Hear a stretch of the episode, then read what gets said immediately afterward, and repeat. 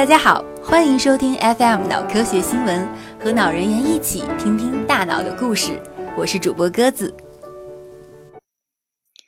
对抗性运动参与者更容易出现慢性创伤性脑部病变吗？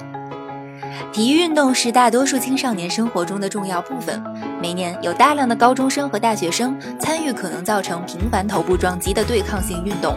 如棒球、篮球、拳击、橄榄球、足球等。来自梅奥诊所的研究团队综合大量研究对象离体脑的解剖分析结果、医疗记录以及高中和大学期间参加对抗性运动的情况，得到了参与对抗性运动与出现慢性创伤性脑部病变之间的关系。参加对抗性运动的运动员比非运动员出现慢性创伤性脑部病变的频率更高。所有对抗性运动中，美式橄榄球运动员出现慢性创伤性脑部病变的频率最高。同时，存在慢性创伤性脑部病变的患者更容易出现痴呆、精神病、运动障碍和酒精成瘾等临床表现。此项研究结果为揭示慢性创伤性脑部病变对健康的影响及其与频繁头部创伤之间的关系奠定了基础。音乐训练提高老年人噪音环境下的语言理解能力。随着经济社会的发展，老龄化问题日趋严重。老年人不仅因为听力下降而听不到，还因为无法在嘈杂环境中准确识别目标语言而听不懂。研究表明，老年专业音乐家可以在噪音环境下更好地听懂语言。那么，音乐课程是否也有助于普通老年人理解语言呢？加拿大的研究团队将普通老年人随机分为三组，分别是弹钢琴的音乐组、玩电子游戏的视频组和什么都不做的控制组。在六个月的训练之后，研究人员发现，音乐组确实提高了在嘈杂背景噪音下理解单词的能力，其余两组并没有该能力的提高。此外，这种能力的提高与左侧额叶的活动相关，这些脑区涉及语言运动系统。也就是说，普通老年人接受音乐训练之后，可以借助语言运动系统，更好地在嘈杂环境下理解语言。该研究支持了音乐训练与听觉能力之间的因果关系。音乐训练可以作为老年人听力康复计划的基础。基因编辑技术建立的自闭症非人灵长类动物模型来了。自闭症主要表现为人际交往、语言沟通、行为和知觉等方面的障碍。有研究表明，自闭症与 SHANK3 基因的突变或缺失有关。SHANK3 缺失的果蝇、鱼和啮齿动物，如小鼠，突触功能受损，出现行为失常。然而，在这些动物上的研究成果能为人类自闭症的治疗提供的参考价值是有限的。而灵长类动物，如猴子和猩猩，与人类有更相似的大脑结构和功能，以及社交行为。近日，有国内外科研团队联合采用 CRISPR-Cas9 基因编辑技术，构建出 SHANK3 基因突变的食蟹猴模型。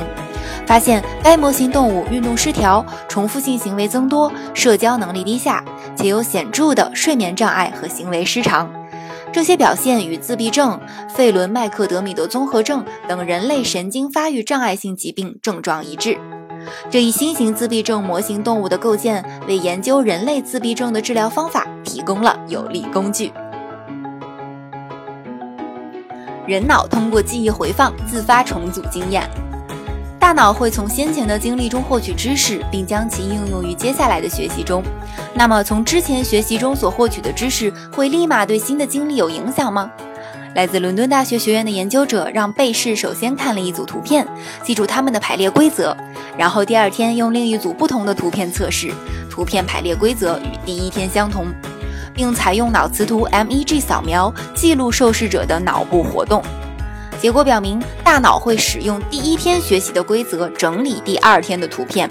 MEG 扫描显示，休息期间大脑会自发回放与第一组图片相关的学习内容。回放不仅仅是重现相应物体的视觉和感官体验那么简单，它会分解先前所学的内容结构，然后自发的快速重组。这将有助于将先前所学到的知识结构运用到随后的学习中。前额叶通过调节基底神经节丘脑环路，实现感官信息的筛选。当我们在特定情境下做出判断时，我们需要对环境中的信息进行采集、分析，同时过滤掉我们不需要的信息，保留简明扼要的核心信息，从而做出正确的决策。但是，我们的大脑是怎样实现信息过滤的功能呢？在今年八月份发表在《Neuron》的一篇文章中，来自 MIT 的研究团队通过神经环路示踪的方法，发现了前额叶投射到丘脑调控视觉、听觉信息的环路。通过调控这些投射到丘脑、响应不同感官信息的神经元的活性，在视觉、听觉偶联的奖励行为中，可以对特定感官信息的神经环路进行抑制。比如，在听觉偶联的奖励行为中，同时给出视觉、听觉信息，前额叶通过抑制处理视觉信息的神经环路，减少视觉信息在决策行为中发挥的作用，从而提高小鼠在感官信息偶联奖励行为中的表现。